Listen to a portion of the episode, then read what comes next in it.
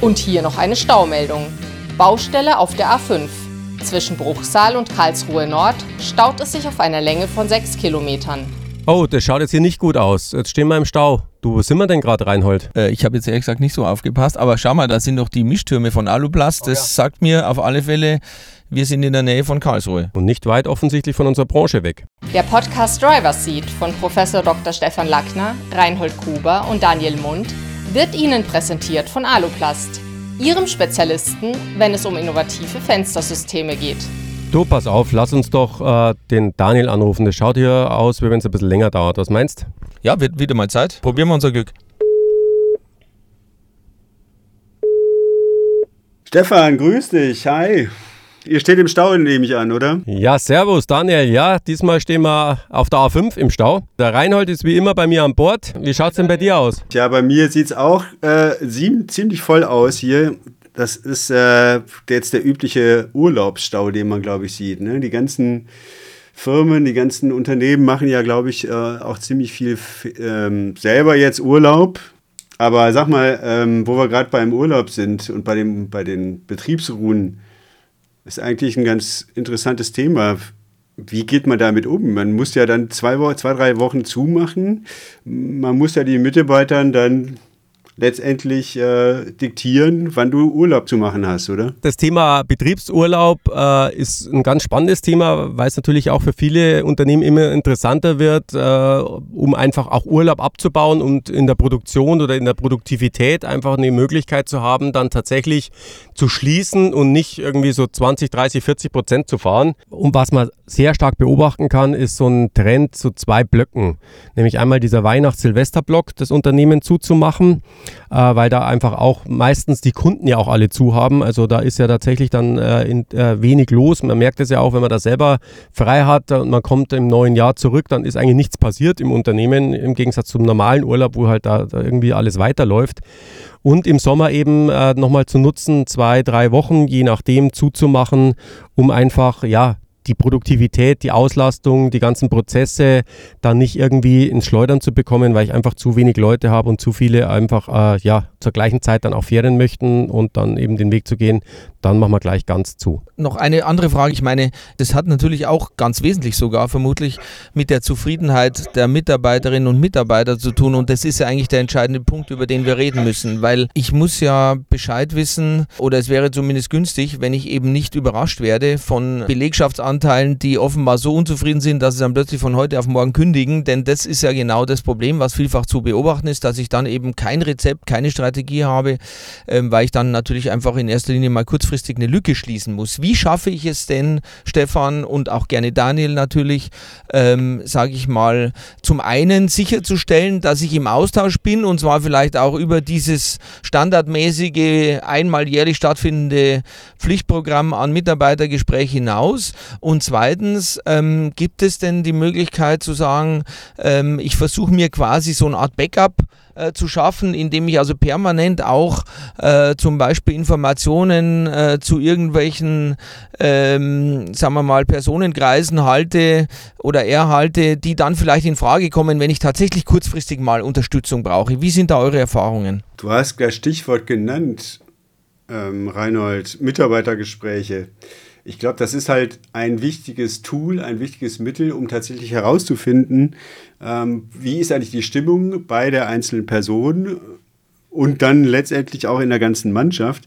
Aber ähm, letztendlich geht es auch darum, nicht nur im Mitarbeitergespräch musst du es herausfinden. Ich glaube, du musst es tagtäglich immer wieder merken, du musst es immer wieder spüren und du musst vor allen Dingen auch immer in der Belegschaft, Belegschaft sein und ähm, wirklich herausfinden, wie die Stimmung ist und was tatsächlich dann auch ähm, anliegt, ja, und welche Bedürfnisse bei den Mitarbeitern ähm, vorhanden sind. Also das wichtigste Tool in dem äh, Zusammenhang ist immer und bleibt immer das Thema Kommunikation.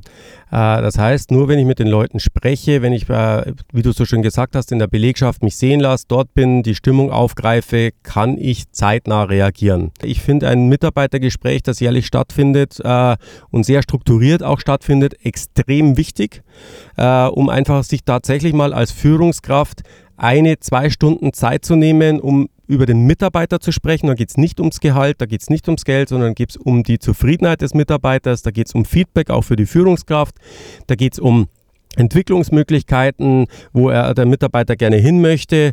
Also sich tatsächlich mal zwei Stunden Zeit zu nehmen mit einem strukturierten Mitarbeitergesprächsbogen. Da gibt es äh, schöne Vorlagen, äh, kann man sich dann adaptieren auf sein eigenes Unternehmen, äh, entsprechend hier ähm, mit den Mitarbeitern auseinanderzusetzen. Das ersetzt aber nicht, und das sage ich meinen Führungskräften und Unternehmern immer, wenn sie den Bogen von mir gemeinsam mit, oder gemeinsam mit mir arbeiten für dieses Mitarbeitergespräch, das wirklich, ich würde fast sagen, tägliche Gespräch, das tägliche vor Ort sein, hören und so weiter. Denn ich darf auf keinen Fall irgendwelche Dinge die, ich, äh, die mir auffallen, mir zwar notieren, um sie dann ein, ein halbes Jahr oder Jahr später im, im äh, Mitarbeitergespräch anzubringen. Ich muss die Dinge zeitnah entsprechend angehen, vor allem wenn es Konflikte sind. Wenn ich merke, der Mitarbeiter ist unzufrieden, dann muss ich dem Ganzen auf den Grund gehen, um zu schauen, was ist die Ursache dafür. Nur so schaffe ich es tatsächlich auch, die Stimmung entsprechend positiv zu beeinflussen und vor allem, was der Reinhold ja am Anfang gesagt hat, auch den Mitarbeiter zu verstehen, auf Augenhöhe zu sein, um mit ihm gemeinsam in die Zukunft zu gehen und nicht von einer Kündigung oder ähnliches überrascht werden, weil ich mich ewig nicht mit ihm beschäftigt habe und gar nicht mitbekommen habe, dass der erstmal innerlich gekündigt hat und dann auch noch so unzufrieden war, dass er dann nicht nur innerlich, sondern tatsächlich kündigt. Das ist ein gutes Stichwort. Also die, diese Statistiken zu dem Thema sind ja sind ja ehrlicherweise alarmierend. Ne? Also ähm, irgendwie kann ich jetzt nicht sagen, aber so vom Gefühl her, was ich in Erinnerung habe, äh, irgendwie 20 Prozent haben innerlich gekündigt, 60 Prozent ist es total egal und äh, 15 bis 20 Prozent sagen, okay, ich identifiziere mich bis zu einem gewissen Grad mit meinem Arbeitgeber.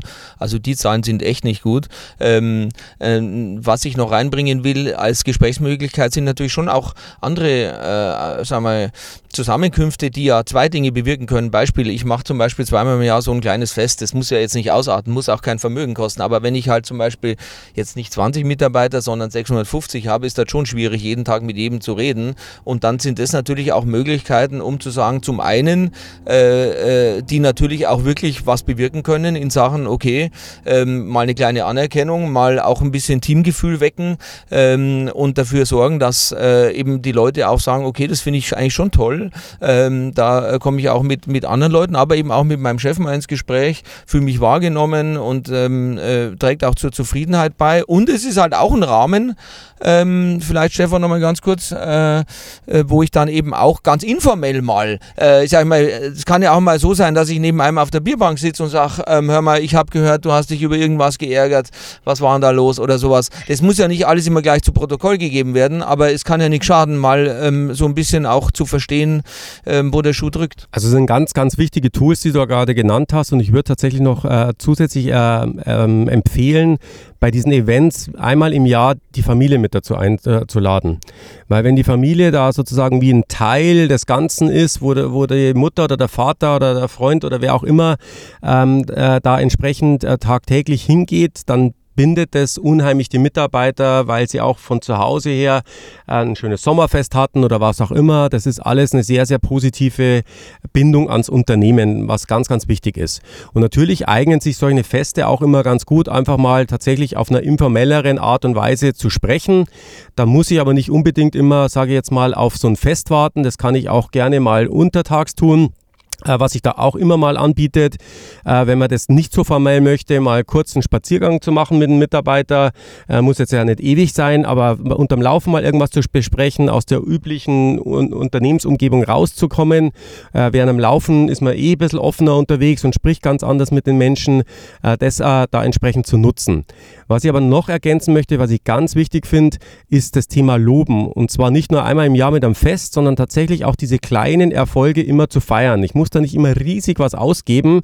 Äh, der, äh, die Mitarbeiter freuen sich auch schon, wenn man einfach mal, ich sage jetzt mal, einen Kuchen ausgibt oder mal sich nur zum Kaffee zusammenstellt, weil irgendwas gut gelaufen ist. Was mir aufgefallen ist, jetzt sieht man immer häufiger, dass Unternehmen beispielsweise einen Eiswagen äh, hinstellen und äh, wenn es so richtig heiß ist wie jetzt gerade, dass ähm, dann die ganze Belegschaft versorgt wird mit wirklich einer, einer kühlen Erfrischung. Ist ja auch irgendwie ein ganz, ganz netter Zug. Und äh, man hat ja dann einfach das Gefühl, okay, da, da, wird an uns gedacht. Da wird an die, an die Personen, die da im, im Laden arbeiten, auch wirklich gedacht. Also, oder auch einen Grillwagen abends mal grillen oder Freitagnachmittag den Grill rauspacken. Das sind ja auch solche Tools, äh, die, glaube ich, richtig, richtig gut ankommen ne, im, im Laden. Ähm, Stefan, an dich nochmal die Frage, was mich äh, immer so ein bisschen äh, umtreibt, die, die Diskussion. Einerseits äh, muss ich ja auch, um Mitarbeiter zu halten im Unternehmen, äh, eben entsprechend auch den, den Lohn zahlen, der äh, da gerade richtig ist, ja, gerade richtig positioniert ist. Aber ich muss eben auch diese weiche, weichen Faktoren alle erfüllen. Teamgeist äh, stärken, Respekt ähm, zollen, ja, und die Weiterentwicklung des Mitarbeiters eben äh, ja, fördern. So, wo ist denn da, also kann ich mit diesen weichen Faktoren, kann ich da an dem Lohn tatsächlich auch sparen? Ja, ganz, ganz blöd mal gefragt. Oder muss ich beide Sachen tatsächlich richtig gut machen? Also muss ich viel Lohn zahlen und äh, viele weiche Faktoren erfüllen? Das ist immer die Frage, was ist viel? Ähm, also grundsätzlich ist es so, dass Lohn und Gehalt, also alles, was irgendwie monetär ist, äh, zu den sogenannten Hygienefaktoren zählen. Habt ihr vielleicht schon mal gehört davon? Das heißt, es sind Faktoren, die müssen einfach im Unternehmen da sein, um die Mitarbeiter nicht unzufrieden zu machen. Das heißt, mit diesen Faktoren erreichst du nur eine Nulllinie, dass der Mitarbeiter nicht unzufrieden ist. Mit Geld mache ich ihn aber noch nicht zufrieden, weil Geld eine relativ kurzfristige Wirkung hat. Meistens sagt man so zwei, drei Monate. Warum zwei, drei Monate? Im ersten Monat sage ich ihm, er kriegt eine Gehaltserhöhung. Im zweiten Monat sieht es äh, auf dem Konto und dann vielleicht auch noch irgendwann nochmal auf der Gehaltsabrechnung. Und dann ist es schon Gewohnheit wieder. Und im dritten Monat merkt er, dass nach Abzug der Steuern davon nicht viel übrig bleibt. Ja, das merkt er schon im ersten Monat, gehe ich davon aus. Aber ähm, äh, insofern äh, ist es halt nicht so nachhaltig, das Ganze. Und deswegen sind diese sogenannten Motivatoren, die du angesprochen hast, so wichtig. Das heißt Entwicklungsmöglichkeiten, Werte, die im Unternehmen gelebt werden. Das muss nicht immer alles mit Geld zu tun haben, sondern hat ganz viel mit zwischenmenschlichen Art und Weisen zu tun, wie ich mit Mitarbeitern umgehe, dass ich auf Augenhöhe mit ihnen kommuniziere, dass ich auch mal vielleicht so kleine Gesten mache, wie du gerade gesagt hast. Das muss ja nicht immer die Riesenshow sein. Einfach mal beim Metzger Metzger was holen und auf den Grill schmeißen oder äh, irgendwas anderes machen, wenn Weihnachten ist, mal vielleicht jeder kriegt einen Nikolaus oder, äh, oder irgendwas. Also diese kleinen Gesten dieser Zwischenmenschlichkeit sind wichtig, aber was vor allem natürlich wichtig ist, ist, dass die Menschen sich wohlfühlen dass sie sich im Team angekommen fühlen, dass sie eine Sinnhaftigkeit sehen und dass sie auch die Wertigkeit ihrer Arbeit geschätzt bekommen. Und das meine ich mit Loben, dass man nicht nur sagt, es ist schön, dass du da bist und bei uns bist, das ist auch schön zu, mal zu hören, aber auf Dauer muss ich auch konkreter werden, um einfach den Mitarbeiter auch zu entwickeln, ihm Feedback zu geben, äh, was ist gut, was ist schlecht an der Stelle. Wie erlebst du das, Daniel? Also, äh, ich sage mal, du redest ja in der Regel, so kenne ich jedenfalls noch, meistens dann trotzdem auch mit zumindest Abteilungsleitern, aber sehr oft natürlich mit Geschäftsführern, ähm, äh, mit solchen Leuten. Ähm, was, was sagen die denn über die Qualität der, der, der, der Zusammenarbeit im Unternehmen? Was sagen die über ihre Mitarbeiter? Hast du das Gefühl, dass das bei uns in der Branche noch weitestgehend, äh, wie soll ich sagen, äh, zumindest in Ordnung ist und, und harmonisch abläuft? Du, ich würde sagen, es gibt natürlich da eine ganz, ganz große Spreizung von, von Unternehmen, wo es seit eh und je läuft. Okay, hier hast du was zu tun, hier hast du Arbeit, also arbeite. Ähm, also wo es wirklich eher, wo man eher eigentlich gar keine Rücksicht nimmt auf die persönlichen Belange des Mitarbeiters. Aber es gibt eben auch immer mehr Unternehmen, wo es ganz, ganz tolle Tools gibt, ähm, wie ich den Mitarbeiter halte, was ich mache, die sich auch jeder, jedes Unternehmen lässt sich irgendwas eigenes einfallen. Da gibt es ein, die Kür zum Mitarbeiter des Monats. Ähm, ja, es gibt ganz viele Möglichkeiten, das äh, auch noch weiter zu gestalten. Also da sind viele Unternehmen schon sehr, sehr weit. Guter Punkt, Daniel. Und was wir auch vielleicht noch beleuchten äh, sollten im nächsten Podcast, ist das Thema, wie gehe ich denn mit Mitarbeitern um, die tatsächlich irgendwann nicht gekündigt haben und vielleicht sogar sich so ein bisschen schon gegen das Unternehmen gestellt haben. In einer subtileren Art, in einer offenen Art. Da gibt es ja verschiedene Art und Weisen, wie ich das äußern kann. Und was können ja, Unternehmer und Führungskräfte da machen, um mit solchen Mitarbeitern entsprechend umzugehen? Äh, und was äh, es da für Lösungsmöglichkeiten gibt. Oh, Stefan, das finde ich total spannend und da freue ich mich auf den nächsten Stau mit euch, äh, den ich dann erlebe, weil das Thema, das interessiert mich sehr. Alles klar, das klingt doch gut. Ähm, dann würde ich sagen, äh, machen wir hier mal weiter. Dir einen schönen Urlaub, Daniel. Danke, danke. Und dann hören wir uns das nächste Mal wieder. Macht's gut. Ciao, Servus. Ciao, ciao, macht's gut. Machen Sie Ihre Produktion fit für die Zukunft. Effizientes Sortiment, ein Minimum an Lagerhaltung und trotzdem ein Maximum an Varianz. Die Neo-Plattform macht es möglich. Besuchen Sie uns auf dem Neo Day Nord am 20. September in Bremen. Weitere Informationen auf www.aluplast.net.